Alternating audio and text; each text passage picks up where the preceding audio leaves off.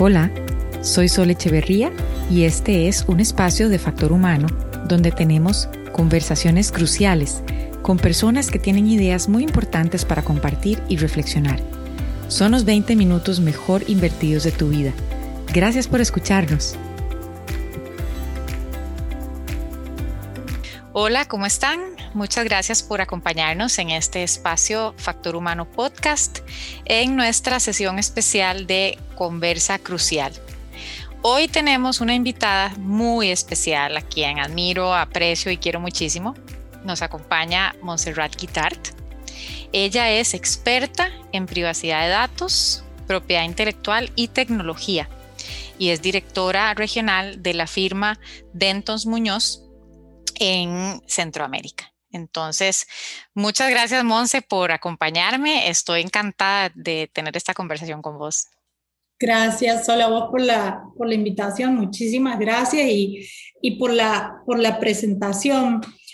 Cuando uno a veces lo, lo presentan por, las, por sus calidades profesionales, a veces uno cree que se puede definir por lo que es profesionalmente, pero generalmente hay mucho más y eso, eso se, se traslada a la, a la profesión. Si alguien me preguntara a mí cómo, cómo me quiero definir, yo diría, tengo varias cosas. Yo soy la Monse, que nació en una ciudad pequeña de, de Argentina que podía ir y volver caminando a la casa de los amigos. Y también hoy soy Montserrat, la Monse de Costa Rica, que quisiera ser jinete y, y trabaja en esto, básicamente. Por una cuestión de casi de talento, digamos, que en algunas cosas soy mejor que en otras, ¿no? Pero creo que, que, es así, eso, esto, eso es algo que, que, he estado pensando bastante, ¿no? De, con esto de tener un elevator pitch y, y todo lo demás, cómo puede uno presentarse para en muy poquito tiempo y sobre todo eh, ahora que es virtual y que uno no tiene el, el, mano a mano, la empatía en ver los ojos del otro, en cómo se mueve y demás, creo que eso es un ejercicio que hay que hacer para presentarse. Entonces me presentaría como eso y como una persona fanática de la tecnología que empecé muy, muy, muy chiquita, a los ocho años, con nuestra primera compu en mi casa éramos los chicos cool del, del barrio porque teníamos compu, no porque teníamos eh, piscina, sino que teníamos nuestra primera compu allá como los 80, que no era tan común.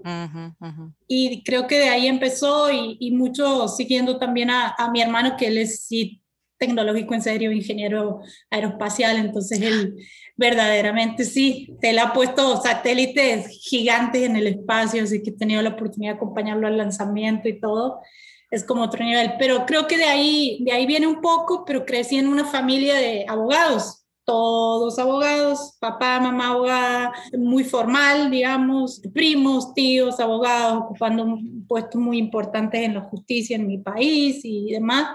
Entonces, obviamente yo, y lo quería, y lo sigo queriendo, no es que fue, estudié derecho, pero en un momento, y, y fue una vuelta del destino, en 2005, a decido hacer un posgrado fuera de mi ciudad y, y, mudarme a Córdoba capital. Y el trabajo que consigo para poder mantener mi posgrado y, y, irme a la ciudad es un trabajo en una firma que solo hacía asesoramiento a empresas de tecnología. Solo eso. Y verdaderamente para mí, no sé si para la firma, pero para mí fue un match instantáneo. Estaba como en tu camino, por lo que veo, esta, es estrella, es tu estrella. Estaba ahí y, y, bueno, y encontré un muy buen mentor en, en Martín, que, que, fue mi primer jefe y el que me, me metió en el tema de, de, tecnología y demás. Y empecé a trabajar tema de propiedad intelectual relacionado con el software, en 2005, 2006 ya eh, en Argentina teníamos normativa de privacidad, entonces empecé a trabajar en, en privacidad en esa época que aquí en Costa Rica no era, por ejemplo, yo lo comparo y no era algo que estaba sobre el tablero tan fuerte como en Argentina. Y en 2012, uno de nuestros clientes de la firma argentina me ofrece una posición in-house en, en Washington, D.C y así es que me voy a trabajar a, a, una cámara de industria de software a nivel mundial, que es como la Camtec, pero a nivel mundial. Y ahí estuve cinco años trabajando, una experiencia increíble, una ciudad que adoro por, por todo, porque es walking friendly, pero gigante, y el arte sale por donde vos quieras y tenés naturaleza, que también me gusta mucho. Podía incluso ir a montar después de trabajar en, mm. en, tren y en bus, o sea, cosas así. Una ciudad que le tengo demasiado, muchísimo aprecio y después ya por una decisión personal de casarme con un costarricense, me vine a vivir aquí y empecé a trabajar en, en Dentons eh, Muñoz. Te enamoraste. Sí, que es una firma global con oficinas en Centroamérica, lo que es Denton Muñoz, y lidero la práctica regional, ¿verdad? Tratando de siempre estar enfocada en temas de tecnología y privacidad. Tengo un equipo muy sólido que, que hace todo lo de propiedad intelectual y eso yo cada vez lo voy tratando de dejar más porque solo me gusta cuando está relacionado con tecnología. O sea, no es que no me guste, sino que solo me despierta La esa apasiona, sí, te, te mueve de estudiar y de saber y de estar un paso adelante, porque mm. creo que lo más complicado de esa combinación legal-tecnología es que siempre nuestros clientes eh, van más rápido que nosotros, siempre. Yo no tengo en mi cabeza lo que mi cliente me va a pedir porque son muy creativos, son muy rápidos, el mercado evoluciona rapidísimo, desde inteligencia artificial a IoT, 5G y lo que el 5G va a significar cuando entendamos que no es solo una rayita más del, del celu, ¿verdad? O sea, cuando se entienda eso, no es que voy a tener cobertura que en el río Virilla, que me quedo sin cobertura, es otra cosa, es otra dimensión, ¿verdad? Entonces, eso es muy, muy desafiante porque muchísimas veces nosotros, yo o, mi equipo desde un punto de vista de asesoría legal o de cumplimiento, si se quiere, que es mejor hablar hoy de cumplimiento, ¿verdad? No tenemos la respuesta porque no existe. Mm, qué interesante, ¿no? Y estás, entonces es, es pura innovación. Y como bien decís, interesantísimo porque constante cambio dinámico. Muchas gracias, Monse, por compartir tu historia súper interesante. Pues brevemente, evidentemente, creo que vamos a necesitar una sesión aparte porque tengo un montón de detalles que quiero conocer más. Pero bueno, no, eh, interesantísima tu historia y algo que de introducís y, quiero retomar ahora en, unos minutos, que es el, esto del cómo presentarse, cómo me defino, ¿verdad? ¿A qué me define? Porque de pronto creo estamos en una época mundial donde las cosas están, estamos permitiéndonos reinventar muchas cosas, incluyendo reinventar cómo nos presentamos, reinventar la práctica, nuestros quehaceres, si aquello que fue nuestra profesión una vez es lo que nos define para siempre o no, todo este asunto que se está planteando con tan, tanto, pues, eh, un asunto tan complejo como el reskilling que necesitamos pasar, reentrenarnos, personas jóvenes, personas menos jóvenes, para poder aprovechar, eh, eh, realmente aprovechar las las, promesas de la época que, se avecina, que ya está aquí, pues. Entonces, eh, vamos a volver un poquito a eso, pero quizás antes de entrar en ese tema, que es como el tema de fondo, digamos, eh, este, filosófico que traemos un poco para hoy, te tengo una pregunta quizás un poquito más asociada, sí, pues a tu práctica de, privacidad y es para compartir esto con, las personas que nos escuchen, ¿por qué la gente tiene, le tiene que importar la privacidad de sus datos? O sea, por último, ¿por qué, por qué nos, nos tiene que importar esto de la privacidad de, nuestros datos? Yo, creo que, que, nos tiene que importar la privacidad simplemente por una regla de economía, la, la, una regla económica, la realidad que tenemos hoy y precisamente vos y yo estamos hablando en este momento porque hay dos servidores que se están comunicando y están intercambiando datos y lo mismo cuando quiero entrar a mi aplicación del banco, pedir un taxi, eh, inscribirme en un curso y demás. La economía digital se trata de datos. Muchos de esos datos, no todos, son datos personales, ¿verdad? Y a veces si esos datos eh, no son tratados como corresponde, sí puede haber perjuicios para cada uno de los usuarios, ¿verdad? Pero si vos me preguntas a mí, yo prefiero como encararlo de otro lado. Yo creo que del libre intercambio de datos, nosotros como, como usuarios obtenemos muchísimos beneficios. No, no voy a entrar en la discusión si los beneficios son justos, si son simétricos y demás, es, muy larga, ¿verdad? Pero la sociedad va hacia ahí, no vamos a ir para atrás, no, no vamos a ir para atrás. Es una, es una economía donde los datos, lo intangible, tiene, eh, es nuestra moneda de cambio, ¿verdad? Entonces yo creo que hay que trabajar no, no, no solamente en el usuario, sino también en, en, todos los que realizan tratamiento de datos. Empresas, estados, ¿qué queremos? Que sepan cómo hacerlo para que nos podamos beneficiar sin riesgos o minimizando los riesgos. En derecho te dirían que no existe una actividad sin riesgo, que lo que uno hace es medirla, ¿verdad? Y decidir en base a esos riesgos. Entonces, yo, yo creo que básicamente lo que hay que trabajar, sector público y sector privado sobre todo, es en construir la confianza del usuario. Para que a mí me importe mi privacidad, porque estoy administrando algo que es mío, pero para que no sea una cosa de miedo. Yo, eso es algo que sí veo muchas veces como una cosa de miedo, de enfrentamiento entre el usuario y el, el proveedor de la aplicación. Y verdaderamente yo no creo que eso tiene, tenga que ser, no creo que sea una dinámica sana. Tenemos que si bien hay toda una función de educación del usuario, desde qué compartir en Facebook a qué no, ¿verdad? Por el otro lado está toda la responsabilidad que las empresas y el Estado, que es uno de los grandes eh, procesadores de datos, este, tiene.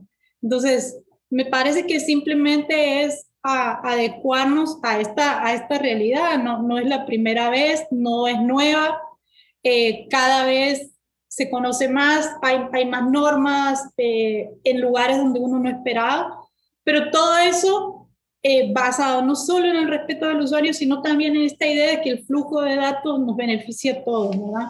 Claro, eso, eso me parece interesantísimo y, que lo planteas que, que por la, ¿verdad? Nos debe importar por la razón de que por, una razón, digamos, económica, lo, interpreto un poco también por, porque esto es creación de valor para todos, ¿verdad? Tanto para los que ofrecen eh, hacer algo útil con esos datos, las plataformas, como para nosotros que somos los usuarios y somos los dueños de los datos. Ahí este tema de la propiedad de los datos. Y ahora que mencionabas esto del miedo, me, me, me, me parece interesantísimo porque sí, es cierto que, que, hay tal vez, un, me parece, que, que, hay un poquito un momento generalizado de que nos da miedo nuestros datos, ¿verdad? Y, pero esos datos son de nuestra propiedad. Entonces, qué, qué importante poder entender cuál es el valor conjunto que se puede crear eh, entre, ¿verdad? Entre los, los datos que son míos, que me pertenecen, los cuales debo poder estar suficientemente informada eh, eh, para poder tomar decisiones adecuadas eh, con respecto a con quién intercambio esos datos y cuál valor se va a crear. Pero, pero me encanta esta forma que tenés pues, de plantearlo, porque el, plantearlo en que es, es, un ganar-ganar para todas las partes, entre más informados estemos, entre más, mm, qué sé yo, modernos sean los marcos regulatorios, más conciencia, más aporte la institucionalidad pública, también pues asumo que la ética, ¿no? De, de las plataformas y de, ¿verdad? Los oferentes. Definitivamente hay una, hay una ética en, en, el tratamiento de datos, como hay una ética en inteligencia artificial y ya hay organismos internacionales donde tenemos principios, no está regulado, como, les decía, como te decía, no es, no es posible regular a, a, a, lo mínimo porque todavía no existe, no, no sabemos. No sabes qué, qué Exactamente, entonces se hacen regulaciones de principios, que en materia de protección de datos esos principios existen, finalidad, minimización de los datos, son, son varios principios y, que tienen muchos años, pero te doy un ejemplo donde los datos tienen un valor. La vacuna. Claro. Sin datos, sin poner, la vacuna de COVID sin datos organizados es imposible. no se desarrolla. ¿Cómo sabes incluso para, para, colocarla, ¿cómo sabes quién tiene más necesidad, quién tiene menos? Y demás. Entonces, tener datos de toda la vida ha tenido valor. El tema que tenemos ahora es volumen, velocidad, es el Big Data está definido por esa volumen, velocidad, capacidad de procesamiento y demás.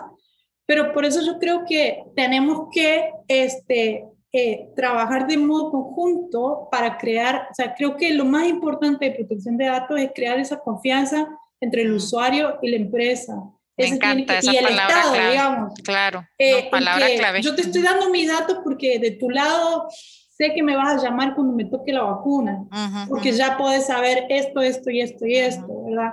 No, y hemos hablado de eh, un tema que, que, nos, digamos, donde cruzamos nuestras prácticas un poco y es que es, es el tema de los datos de los empleados, ¿verdad? Que también es algo que está, vamos, se está tomando mucha más conciencia y yo veo mucho desde mi lado, ¿no? Desde la práctica nuestra, el potencial que tiene poder tomar decisiones haciendo uso bueno de, datos de calidad. Es decir, que muchas de las decisiones en la gerencia de capital humano tradicionalmente se han tomado muy, digamos, a buen criterio, ¿no? Y utilizando pues información, eh, la que se puede. Pero el potencial que existe ahora para poder hacer uso de, datos y cultivar datos para poder tomar mejores decisiones eh, en, en función de la fuerza laboral, que son para mejorar también los resultados de los de los negocios y de las organizaciones, yo, yo lo veo como una cosa interesantísima, ¿verdad? Un potencial muy grande, y pero y son datos, eh, ¿verdad? Hay que, como bien decías, tratar con ética, con, con responsabilidad, ¿verdad? son datos que pertenecen a nuestros colaboradores. Ahí la clave es, es otra palabra que es súper difícil de asir jurídicamente, de, de, de ponerle un contexto, pero es la transparencia. También es un principio, es un principio de, del Reglamento General de Protección de Datos, GDPR y demás, es decir, la transparencia, qué voy a hacer con tus datos, cómo los voy a tratar, qué puedes hacer. Entonces, darle a la persona opciones está en el ámbito laboral, hoy en día se están planteando cosas súper interesantes, eh, como por ejemplo, como regla general, y esto aquí en Costa Rica se habla un montón, el tema el tratamiento de datos sensibles está prohibido, ¿verdad? Típicamente, un da, uno de los datos por esencia sensibles es la, la elección de género sexual, etcétera. ¿Y cómo hago yo en una compañía sin tener esa información para tener políticas de inclusión? Entonces tengo esta... esta Interesante, sí. Eh, o cómo muchísima información que es sensible a la larga me permite brindarle a una persona una mejor experiencia en el lugar de trabajo.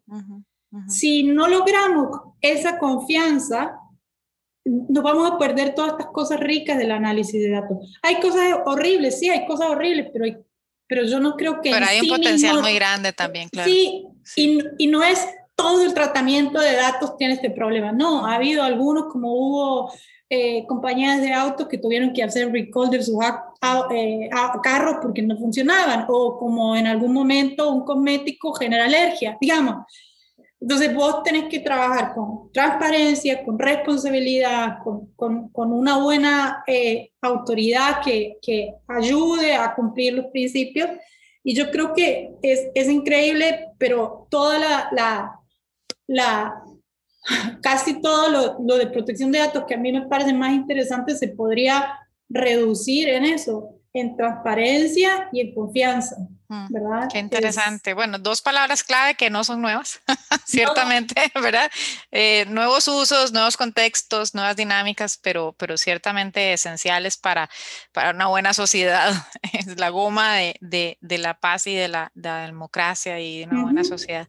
Bueno, volvamos un poquito al otro porque me, me parece muy, muy interesante, lo trajiste a la mesa y, y es esto de, de cómo pues eh, estamos en, tiempos de cambio, ¿no? El año pasado, sin duda, estamos en 2021 y, el año pasado fue el, año de la gran pandemia, de la COVID-19. Mm, nos puso a todos a repensar, a revisar, a, bueno, ha sido un año, han sido épocas eh, muy complejas, ¿verdad? pero, pero a la vez, digamos, eh, dentro de toda la complejidad también, quizás de, de surgir, de, de, surgimiento de oportunidades también, ¿verdad? Intentando tener la actitud de ver el vaso medio lleno y, y buscar este, ver para adelante. Entonces, contanos cuáles fueron tus, tus principales aprendizajes de, de este último año. Los aprendizajes fueron con bastante conmigo, con, con reflexión sobre, sí, reflexión personal en, en, en, el ámbito eh, laboral, por ejemplo. Em, creo que en mi caso yo, yo tuve como dos aprendizajes como de, de introspección. Tengo que decir que como todo bueno en Argentina es lo mío psicoanálisis, o sea, Este, me encanta, me eh, encanta. Este, no, y, son cosas que uno va aprendiendo, son como muchos años de, de, terapia y, de conversar, y, y también me, me, apoyo muchísimo en, mi esposo que es people manager, entonces el estar aquí en casa trabajando los dos, no siempre, eh, a mí me sirvió muchísimo ver cómo él se movía como, como manager. Mm.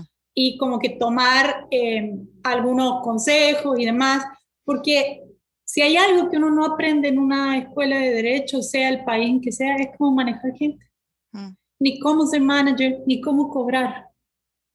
A nosotros nos preparan eh, para una vida profesional que no es, por ejemplo, la de las corporaciones, no es la de los bufetes grandes como en el que yo estoy, ¿verdad?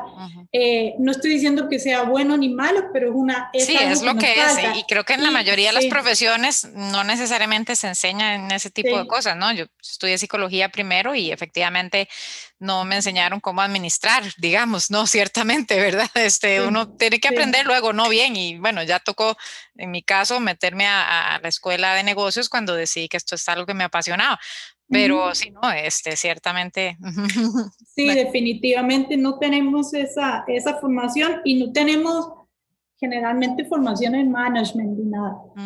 Eh, entonces, hubo, hubo, como dos o tres cosas que, que me hicieron pensar mucho y me, me, ayudaron a ser un poco más flexible conmigo misma y con los demás. Eh, en primer lugar, mi equipo funcionó súper bien remoto, pero súper bien logramos una muy buena comunicación, logramos sacar los temas adelante, pudimos hablar las cosas fáciles, las cosas difíciles y demás. Y eso para mí fue una tranquilidad increíble, ¿verdad? Pero también me di cuenta que yo me había vuelto más flexible, porque como, como te decía, toda mi familia de abogados, muy tradicional. O sea, yo pienso en mi papá y yo me lo imagino a mi papá de traje y corbata y a mi mamá de trajecito y tacos. O sea, no en un domingo a la mañana. O sea, eso, eso es la profesión para... Washington es una ciudad súper formal. Yo trabajaba en una organización que está a cinco cuadras del Congreso porque tenemos una, tenía, tiene una parte de policy, o sea, de, lobby muy fuerte. Entonces nos visitaban congressmen y, y toda la historia, ¿verdad? Entonces es como un mundo muy, muy, muy formal. Y yo, por ejemplo, si estaba en una reunión y alguien agarraba su teléfono y recibía una llamada de la casa, yo decía, pucha, qué poco profesional. O sea, atendé dentro de 45 minutos. Mm. Y ahora realmente me di cuenta que eso no tenía nada que ver con ser profesional o no, ¿verdad? Eh, vos, vos pensás incluso en el ambiente que hay en una corte, en una película, no es así en ningún lado, ¿verdad? Pero eso es lo que uno, que hay una solemnidad alrededor de, de lo legal, este, y entonces... Cosa que, perdona, se me hace interesante porque tiene, eso tiene un contraste importante con el mundo tech, ¿verdad? Así como que nos planteaste tus dos, ¿verdad? Este, tus dos, eh, este, mm, tus dos experiencias, digamos, de, de o pasiones de alguna manera, y, y, entonces hay un contraste, ¿no? Me, me, permito, me permito notarlo. Sí, sí, sí, sí, doctora. no, no, definitivamente que sí. Eh, pero eh, ese contraste existe. La, la, gente que me conoce a mí sabe que yo soy un poco más informal y, uh -huh. y y que soy una persona muy feliz de jeans y zapatillas y de botas y, y briches y, y, eso, ¿verdad?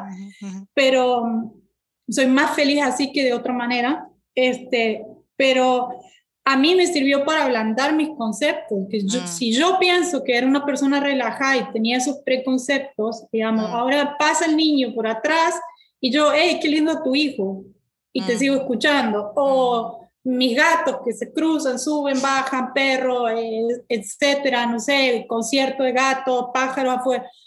Y, y, verdaderamente me di cuenta que me permitió ir como a lo más esencial. ¿Qué me está diciendo esa persona? No dónde me lo está diciendo, si su oficina está en la Quinta Avenida o está en cualquier ciudad del mundo o si... O, los otros días tuvimos algo muy bueno de Dentons, es la cantidad de colegas con los que uno puede trabajar. Nosotros somos 12.000 abogados a nivel mundial. Wow. Uh -huh. Entonces, te toca gente que uno ha leído en los libros, en una, en una charla, en, vamos a discutir tal tema, o tenemos grupos de práctica, no sé, intele propiedad intelectual, y entonces te encontrás con el primero que hizo, logró el matrimonio gay en San Francisco, sentado en el foro de diversidad de la oficina, ¿verdad? o sea, ese tipo de abogado o alguien que perdió por derechos civiles de minorías. Y en temas de privacidad, hay gente como, por ejemplo, me toca sentarme con una colega de Canadá que ella fue eh, Data Commissioner de Canadá. O sea, es como... Y estábamos en una charla, todos los del grupo de privacidad, gente de Asia, África, todo, y en un ambiente muy relajado con cámara, y entonces en vez de estar típicamente en nuestro hotel cinco estrellas, este, con los trajes perfectos y esto, y la cartera y todo lo demás, yo dije, pucha, pero lo que estamos diciendo tiene exactamente el mismo valor que si lo estuviéramos diciendo en una, eh, en una sala toda fancy. Y por ahí esto no significa nada para nadie, pero para mí sí significó un, un aprendizaje de, de, escucha, ¿verdad? De prejuicios, dejar prejuicios a veces de lado, este, y, de, y de enfocarse eh, en lo que realmente importa. La industria legal es una industria que se la incluso se la define a, nivel colonialista, con, con, con este, eh, un esquema colonialista que se basa en obra vos, vos sabes que con los consultores a veces también, y entonces uno puede perder el foco. Pero vos sabes que sí, que sí me parece que esto le dice mucho a mucha gente. Me parece que es una experiencia compartida porque porque ciertamente el, conectar por las vías digitales nos, de alguna manera nos hizo conectar de una forma más humana también, qué irónico, ¿verdad? Nos, nos, nos quejábamos o nos asustaba que iba a deshumanizarse la comunicación, ¿no? con, pues, la comunicación digital. Y en el fondo, como nos presentamos más en el contexto de la casa y como decís, qué pasa en los niños y qué pasa en los gatos y que entonces, y, llegó un momento en que ya no podíamos resistirnos, este era lo que había y, de verdad que empezó a, crearse, creo yo, un ambiente sí, más, más distendido, más relajado, ya pues este, este asunto de que la gente se tenía que poner su ¿verdad? Al principio salían unos memes de, o fotos de la gente con su saco y corbata o súper elegantes y la parte de los pantalones de, la pijama debajo. Yo estoy segura que hasta eso ya se, ¿verdad? Se terminó, ya ni te ponían ni el saco ni la corbata, sino tal vez una camiseta, lo que sea, pero sí me parece que fue algo que que de alguna manera eh, se, este, se experimentó de forma generalizada, pero, pero me encanta como vos pones esto de, de, que vos te metiste a fondo en esa experiencia que sentías que te estaba transformando a vos de adentro para afuera eh, este, y permitiéndote digamos, una, una flexibilidad, una mayor flexibilidad, un conectar desde un lugar más, más, más humanizado, si se quiere, en la práctica, una práctica que ciertamente está muy, pues con, una cultura muy, muy marcada de, como bien decís, de, de elegancia, de formalismo, de seriedad, eso es lo que uno, uno quiere, ¿no? De esos firmas legales que sean bien serias y está claro, ¿no? En fondo, pero, pero, pero qué bonito que, que has tenido una experiencia y nos compartís eh, de, de, exploración interna tuya en cómo el, el valor, decís, el valor de lo que se está haciendo no pasa por esa forma.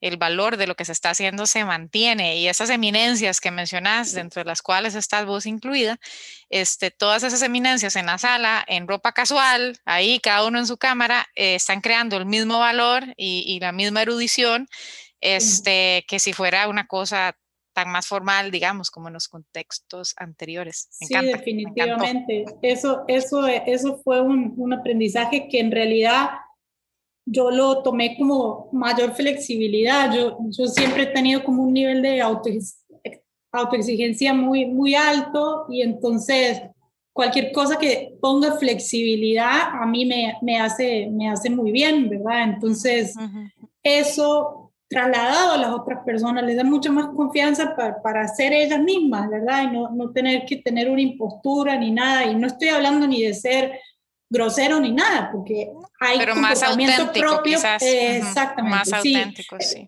Casi vuelvo a lo de transparencia. Eso, ¿ves? Bueno, volvimos, a, volvimos al tema de la transparencia y de la confianza, quizás en este caso más en, en, uno mismo y la autoconfianza. Sí, Monse, me encanta, me encantó. Mil gracias. Y, y quizás antes de cerrar, ¿qué sería algo que le, que le recomendás a las personas que nos escuchan que, traten de hacer este año? ¿En qué, ¿En qué se puedan enfocar durante este año para sacar algo muy positivo de, de este año que tenemos por delante. Uf, hoy ha sido un día especial por varias cosas, pero que pongan siempre las cosas en perspectiva.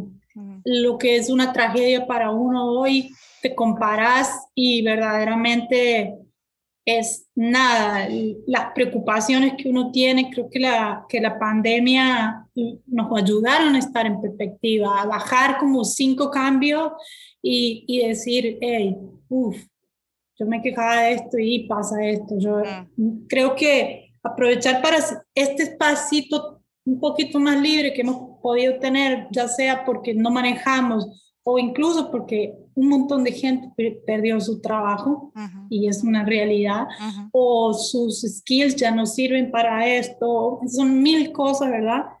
Eh, ayudar a, a, poner en perspectiva, creo que, que, es eso, es como mirar para afuera, no enfrascarse en, en, lo que me está pasando, el pensamiento que me está pasando a mí, sino y pensar en, un poco en los demás para poner las cosas de uno en perspectiva, para poder medir, ¿verdad? Este, el yo no es una buena medida de las cosas. No, no, me encanta. Me, me, llevo lo siguiente de nuestra conversación y, y te agradezco infinitamente. Me llevo ayudar, conectar, poner en perspectiva, transparencia y confianza. Entonces, este paquete que nos regala Monse Guitart en este ratito que la tenemos para conversar. Muchísimas gracias, Monse. De verdad que, bueno, increíble, una conversa crucial, sin duda. Seguiremos conversando de muchísimas cosas. Espero tenerte pronto. Gracias. y no hable de caballos. Y no hablaste de caballos en todo el rato, que son tu amor y tu pasión, pero día vamos a hablar de caballos más a fondo porque ya sabes que yo pues también me amo y me fascinan. Entonces, bueno, esa queda pendiente. Dale. Para que, nos, para que nos, quienes nos escuchan sepan que viene un segundo capítulo muy pronto, Monse. Mil gracias, de verdad. Gracias, cuídate.